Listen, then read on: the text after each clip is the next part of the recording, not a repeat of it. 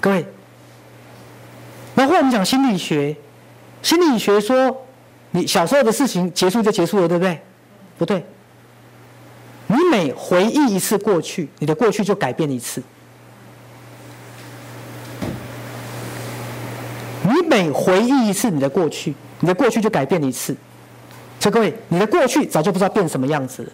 你的过去随着每一个你的当下，都重新被改变。所以每一个人对于过去是不是记得的都不一样？那我们两个是好朋友，对不对？我老是记得我请你吃东西的时候，你老是记得我说你很矮的时候，那当然你就不开心了嘛，对不对？那各位这样懂我的意思吗？所以你当下如果是一个快乐心，当下是喜悦心，请问你有没有帮助过去的自己？有。各位。我告诉大家，全世界没有比赛斯更透彻的心理学理论的啦。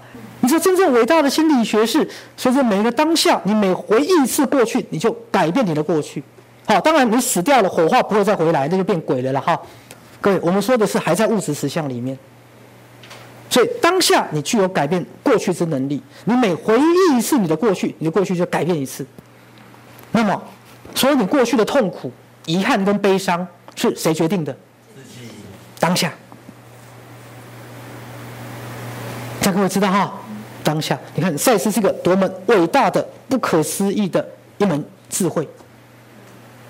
好，所以后来你们才慢慢体会赛斯所说的，你的过去，后来很少是你记得的样子，因为你的内我不断的回去改变它，甚至你自己每回忆一次过去，就改变一次。各位，你看。那么谁还会受过去的控制呢？这这门伟大的心理学呀，啊，再配合上当下是什么？威力之点。来，过去只是一次一组脑细胞的电池的回忆而已，它可以改变。那不是你对过去的看法改变哦，是过去真的改变了。来，所以你有几个过去？无限个过去，无限个过去。各位，你光想就觉得，哇，哈利路亚，好不可思议呀，真的不可思议。好，那因为你们坐在这边，你们才知道赛斯有多奥妙。好，你看，真的很多人不了解，有没有？